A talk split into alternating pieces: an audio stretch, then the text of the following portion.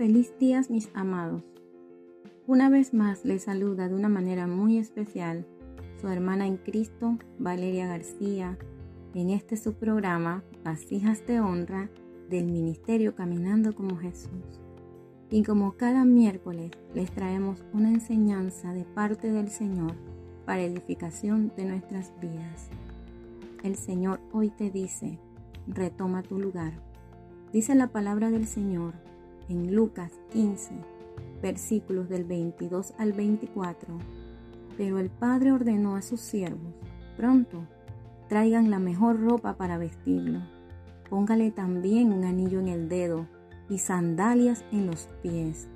Traigan el ternero más gordo y mátenlo para celebrar un banquete, porque este hijo mío estaba muerto, pero ahora ha vuelto a la vida. Se había perdido pero ya lo hemos encontrado. Así que empezaron a hacer fiesta. Este hecho relata la historia de la parábola del Hijo Pródigo, quien decidió irse de su lugar, el lugar que el Señor había preparado para él. Se fue en busca de otras cosas que él consideraba que eran mejor.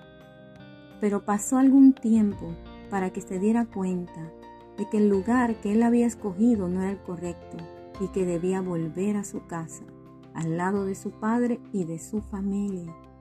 Pero al atravesar ese desierto, porque ciertamente no le fue bien, fue tratado su orgullo, fue tratada su humildad, fue tratada su mente, y todo se transformó en él, de una manera en que él llegó tan humilde que sentía que ya no era digno de nada de lo que le pertenecía antes de irse.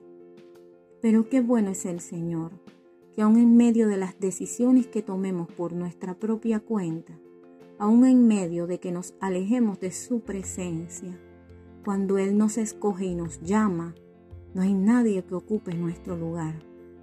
Vuelve en sí y retoma tu lugar porque el Señor seguirá a diario esperándonos con los brazos abiertos para darnos el lugar que nos corresponde junto a Él.